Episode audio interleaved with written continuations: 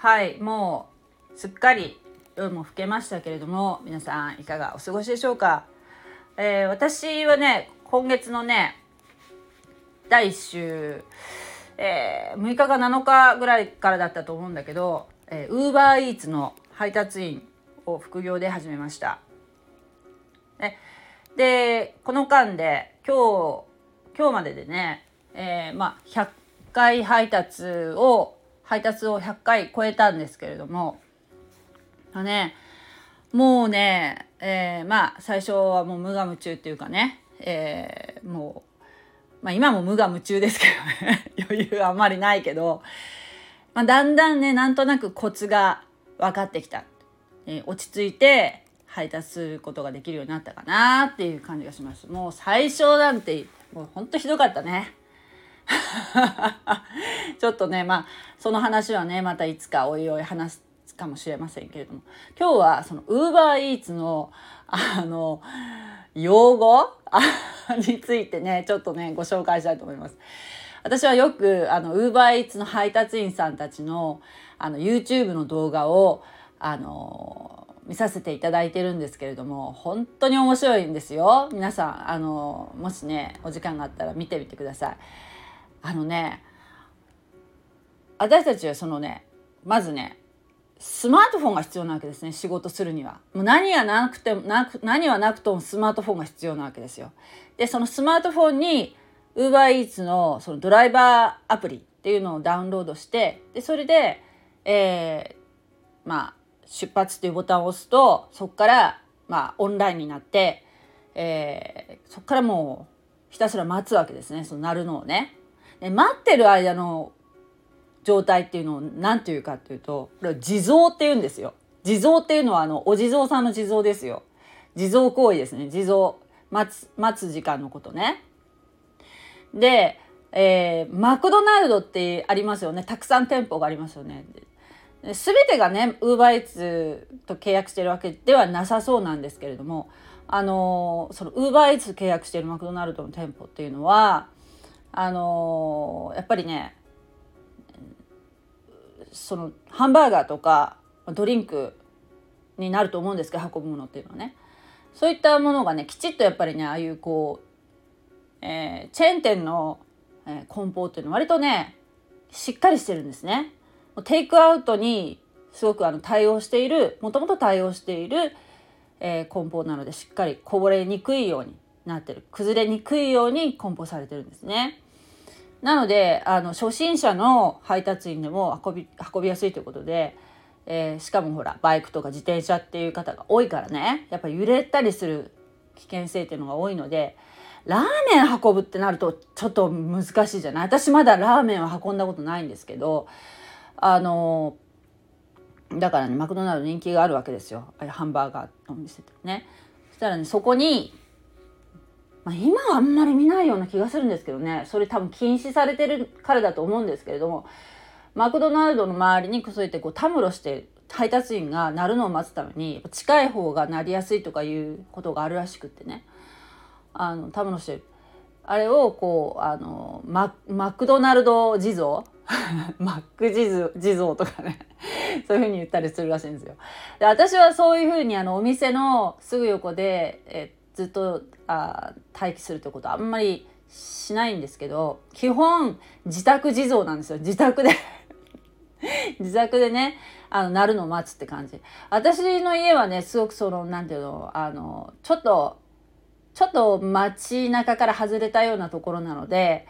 実際なりにくいわけですよ。自分家にじっといてもね。だけど私にとってはちょっとちょうどよくてそのな鳴るのを待ってる間にいろいろあの家のことやったりとかあるいはあの私ほら聖書塾勉強してるのでねあのハーベストタイムの。だからあのそれのレポート提出しなきゃいけない。そうレポートをやったりとかね。何にもこう何て言うのそういうえ、ウーバーがねなるウーバーを始める前までは例えば勉強と思って机につくと途端に眠くなったりとか疲れが出てきたりとかそういうことがあったんだけどウーバーをオンラインにして勉強を始めるとすごく頭が冴える。だからこう緊張していつなるかいつなるかっていう状況でねあのレポートを書くとねあのすごくねこう隙間時間の仕事なんだけどウーバーの仕事っていうのは隙間時間の隙間時間にまた勉強するみたいなね 隙間隙間って感じでそうやってねやるとねあのすごくねはかどるってことに気づいてねあの何て言うのいつもギリギリにね提出してたんだけどちょっと気持ち余裕、うん、まあね私も大体ギリギリなんだけど提出するのが。それがねなんかねあのやっぱりほらギリギリになっちゃうとほらウーバーの配達もできなくなっちゃうでしょ？どっちも共倒れになるからそれは嫌なのでやっぱ何としてもちゃんと期日までに提出しようっていう気持ちにもなるしそれとてもなんか意外とねちょっと忙しくなるからねなんかこうどうかなと思ったけど意外といいいいなっていうふうに思いました。そのウーバーの地蔵やってる間ね自宅地蔵なんだけどね。あるいはねあの例えばそのマクドナルドの前でじっとしているってことは私はできないんだけど例えばほらあそのお店周辺とかをねだいい私が配ってるエリアっていうのがこう地図で見るとこう大きな四角 四角でこう道をこうその中をこうちょっとぐるぐる回ってる間にこうなったりするのでそうやってこう例えば信号待ちしてる間とかねそういうのを信号地蔵というらしいですけど 信号は信号が長い信号のとことかあるじゃないですか。なかなかこう信号変わらないようなところね。そういうところでねあなったらいいなとか思いながらあ今信号地蔵だなとか思いながらね配ったりしてます。はい、それからねえー、っと PPDD っていうのがね今年？今年の初めぐらいからなのかな。私はちょっとよく詳しくないんだけどそれがもう当たり前の状況から私はもう今月からだからねスタートしてるからそれ以前のことっていうのはあんまり詳しくないんだけど以前はその例えばお店からその、えー、例えばマックならマックでピックしてお店からその商品を受け取ってそしてドロップっていうのが、えー、お客さんのご自宅に届ける届け終わることそれそれをドロップっていうのね。ピックが店舗からその商品を引き上げること。でドロップは配達すること。そのピックとドロップっていうのがそれでこうワンセットだったのが今は割と何て言うの？PPDD っていうんだけどね。ダブルピック？そしてダブルドロップっていうのそれがもう一つのセットになっているような、えー、注文の依頼っていうのが結構あります。でそれもねこういろいろ賛否両論あるみたいなんですけど私もね最初ねそうやってね PPDD にいきなりやるをやるっていうのはもうたた多分慌てると思ったのでそれをオフラインに例えばその Mac でピックしてそしてえー、お客さんに届ける終わるまで一つの案件が一つのセットが終わるまでオフラインにしておくっていうこともできるのね。だからそうやってこう PPDD にならないようにするっていう方法あるんですけれども、何回目だったかな？3回目か。4回目4日目ぐらいかな？にえっとね1個最初なったんですよその注文の依頼が。でなったら即座にオフラインにして次の依頼がまたそのダブルピックにならないようにオフラインにする習慣があったんだけどあのそのオフラインにしようと思った瞬間にもう次の案件が要するに来ちゃったわけですよ。それをうっかりピッて押しちゃって あの着せずしてっていうかねあのダブルピックになったことがあったんですね。絶妙に。もうすごく慌ててた時にもううっかり押しちゃってね。それでわーって思ったんだけどちゃんとアプリの中ではその要するにえー、最初にこのお店に行って A というお店に行ってピックしてください。次に B というお店。でそれから次はこのお客さんに先にピッあのドロップして。でその次にこのお客さんっていうのが全部こうアプリの方で AI の方がちゃんと配車してくれるっていうかこう、えー、指示を出してくくれてるわけですよ。その通りに配らなきゃいけないわけ。そういうふうにあのたくさんのそのお店 PPP でになってもよ。例えば PPP は私まだやったことないけどね。そういうふうにダブルピックダブルドロップっていうふうになってもちゃんとアプリで指示があるからその通りにすればいいってことが分かって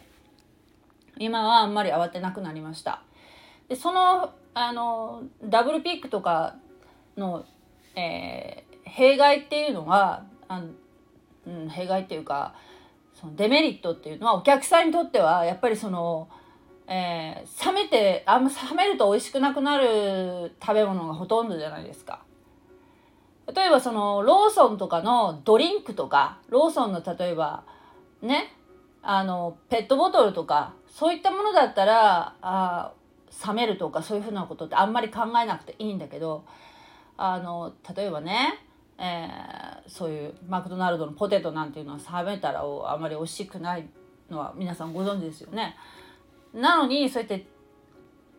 ダブルピックとかいう風になるとやっぱりその冷めるっていうリスクがねどうしてもそのお客さんがあの後手に回っていた場合とかはあそういうのがあるよね。だからどうなのかなっていうふうに思うんだけどもあでもねあの配達員にとっては何ていうの効率がいいっていうかうんまあそうね。まあ何ていうのい一件あたりの単価落ちるっていうこともあるかもしれないけどまあその近くのお店その最初にピックしたお店プラスその近くの店舗でもう一個ピックしてそして同じ方向のお客さんにドロップドロップするっていう風なことであれば、まあ、効率はいいよね。効率はいいしあともう一つメリットはえっ、ー、とクエストっていうのがあるんですね。で例えば10件この期間中10件配達したらえー、例えば1000円つきますとかそういう風なそういうクエストっていうそういうこうチャレンジみたいのがあってそういうのを達成しやすくなりますよね。そうやってこうダブルピックとか。そういう風な感じで、まあ、配達員のやる気にもつながるし、私はなんかあの、まあ、時間がある時は悪くはないんじゃないかなと。でたでもね、それが入った時に、例えば次に、例えばね、私みたいに、あの、時間に間に合わせてそういう聖書の勉強会があるとか、そういう時に限ってそういうダブルピックとかが続いちゃうと、慌てるなっていうのはありますね。だから本当に何よりも安全面を重視してそして、えー、配達するってことはとっても大事なことですね。交通ルールを守ってね。であんまりウーバーイーツっていうのはね、まあ、もちろん早く配達されした方がいいんだろうけどスマートにね早く配達するっていうのがもういいんだけどだけどそれを例えばその、えー、スピード違反みたいな感じでこうすごくスピード出して本当は40キロの道路なのに60キロ出してってなるとなんかね AI がどうも分かるらしいんですよ。A は一時停止を守ってるとかね。守ってないとか。そういうのもなんとなく分かるらしくってそれは噂ですよ。噂ですけど。であのやっぱりそういうこう配達員に対すのやっぱウーバー側の評価っていうのがやっぱ早ければいいってもんでもないみたい。ちゃんとルールを、ま、交通ルールを守ってるかっていうのも見られてるみたいでね。まあそういう意味ではすごい監視社会だなと思うんだけど。AI にね、しっかり常時監視されてるっていうことも言えるのでね。まあ、でも、あの、今のところね、私の性にすごく合ってるなっていうふうに思いますね、この仕事っていうのはね。これをね、本業にしてる人も多分たくさんいらっしゃると思うんだけど、そうね、本業にするっていうのは結構ね、大変なことだろうなっていうふうには思います。本当に、まあそういうふうに一生懸命ね、日々配ってらっしゃる方っていうのも本当に頭が下がるんだけどあとね何て言うのこれもねちょいちょいなんか例えばそのウーバーイーツのね配達の動画を見ててコメント欄とか見て思うんだけどこの仕事っていうのはそんなに複雑な仕事ではないわけですね。まあ、すごくいろいろ道を覚えるというスキルとか運転のスキルとかそういうふうなのも求められてはいるんですけれども例えばね極端な話、まあ、都市によって違うらしいんですけど福岡はそれあるんだけどウーバーウォーカーっていうのもあるわけですね。歩いて配るっていうことも選べるの。自転車でくら配るっていう以外にもね。そしてその上に例えば 50cc でも配れるしもっと上の大きなバイクで配ってらっしゃる方もいるしね。そして私みたいにあの軽貨物の登録をしてそして、えー、車で配達しているっていう人もいるわけですよね。でいろんなその何て言うのスピードあいろんなはあの割とこう参入しやすい。そしてあの変な面接みたいなのも、まあ、一応ちゃんと書類を出さなきゃいけませんよ。身分証明書とかね保険とかそういったいったものも提出を求められるけれどもあのいろんな人が参入できる。しやすい。そして例えば人と会って話したりするっていうのが苦手な人も割と人と接触するっていうのが最小限度にできる仕事なんですよね。お店に行ってお店の人と挨拶して普通にこう「あのこんにちはウーバーです」って言って、えー、この自分のねあのアプリにある番号をお伝えしてで商品を確認してで「はいではお預かりしますありがとうございます」っていう風な感じの会話ぐらいですよお店とはね。そして、えー、配達先はほとんど置き配なんです。ほとんどドアの前に置いてそして写真を撮って送信して配達完了っていうことが多いんですね。まあ、中にはねあの直接お客様に手渡しっていうのはあるんですけどもそんなに多くないですね。でもお客様と、えー、顔を合わせて配達完了っていう時もそんなに会話交わさないですよね。ありがとうございます。またよろしくお願いしますっていう程度ですしね。うん、そしてねやっぱりねお客様と直接ね顔を合わせた方が何て言うのどういうわけかどういうふうに思われてるのか分かんないけどチップいただけることって機会が結構ありましたよ。それなんかなんでなんでなのかなっていうふうに思ったけどまあそうやってこうあ頑張ってるなって思ってそうやって気持ちよくくださったっていうのもあるかもしれないけども本当に困ってて本当に助かったと思ってるかもしれないね分かんないけどねそういうふうに感謝されたのかもしれないしそこはちょっと何でなのか理由は分からないですけどもお客様と直接対面した方があのやっぱり評価いい評価いただけるような気がします。うん、やっぱりね黙ってこういていくよりはねそっちの方がいいのかもしれない心が通い合うのかもしれませんね。